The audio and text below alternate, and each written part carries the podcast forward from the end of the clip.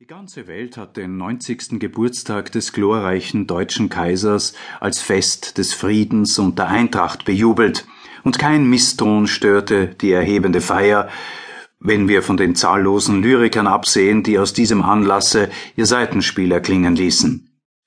Doch ist der Janustempel, den man während des schönen Festes sorgfältig verschlossen hatte, gleich nachdem dieses vorüber war, wieder ausgelüftet worden, indem Fürst Bismarck das Tor desselben ein bisschen öffnete und darauf hinwies, dass wir noch immer an dem Vorabend großer Ereignisse stünden, während die Norddeutsche Allgemeine Zeitung, um auch ihr Schärflein zu dem kostspieligen Abendscherze beizutragen, ein Kommuniqué über die Enthaltung Deutschlands von der Pariser Weltausstellung in splenditer Weise zum Besten gab.